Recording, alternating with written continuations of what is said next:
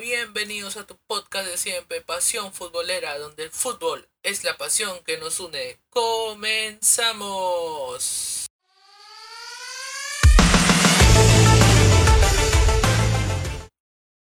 Domingo de resurrección para Alianza Lima. El conjunto blanquiazul dio el batacazo y goleó por 4-1 a Universitario de Deportes en el Estadio Monumental por la jornada 10 de la Liga 1 Bexon. Los goles blanqueazules fueron obra de un doblete de Jairo Concha a los 26 y 30 minutos. Arley Rodríguez marcó a los 69 minutos y Hernán Barcos sentenció la goleada a los 80 minutos del encuentro. El descuento crema llegó gracias al ímpetu de Iván Santillán, quien, quien al sacar un centro impactó en Pablo Míguez realizando un autogol. El equipo del profesor Bustos mostró una gran mejoría luego de las derrotas en Copa Libertadores ante River Plate y Colo Colo. Aunque le había ganado UTC, el juego blanqueazul no convencía. Pero el día de ayer fue la excepción, pues para muchos, Alianza obtuvo las 3G. Goleó, gustó y ganó. Alianza cambió de la tan criticada línea de 5 a una línea de 4 con el Tato Rojas, Pablo Míguez, Cristian Ramos y Jordi Vilches en la saga defensiva, que le dio una mejor solidez al equipo y se vio una versión mejorada con un Ramos más cómodo en su posición y con los laterales cumpliendo con su labor.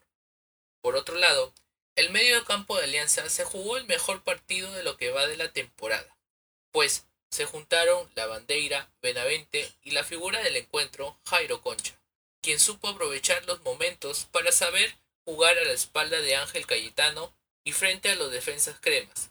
Asimismo, el delantero Hernán Barcos se sintió más acompañado con este nuevo sistema. Ya no se sentía tan aislado del equipo como era con la tan criticada línea de 5. Con respecto a los merengues, el profesor Álvaro Gutiérrez planeó casi el mismo equipo de la victoria ante Ayacucho, salvo el cambio obligado de Andy Polo por Rodrigo Vilca quien se fue expulsado en este último encuentro. El conjunto merengue estuvo muy impreciso con el balón durante todo el encuentro.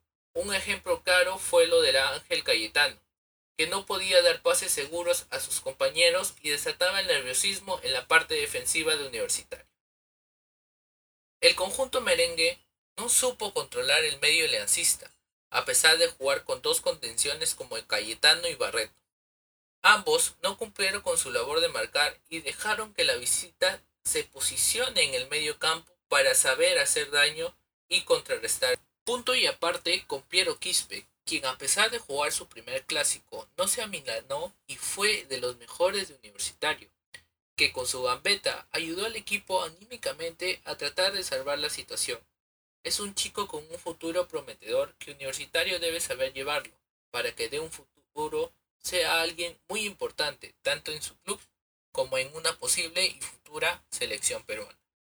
Por otro lado, y no solamente es de este partido, el conjunto dirigido por el uruguayo Álvaro Gutiérrez no muestra una mejoría en su juego, pues no se nota una idea clara a qué desea jugar el profesor uruguayo.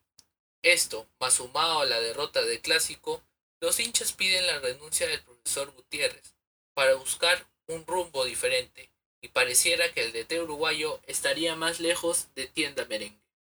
Finalmente, Universitario se aleja de la punta del torneo de apertura, al ubicarse en la sexta posición con 16 puntos, mientras que los blanquiazules suben un escalón y se posicionan en la doceava posición con 11 puntos.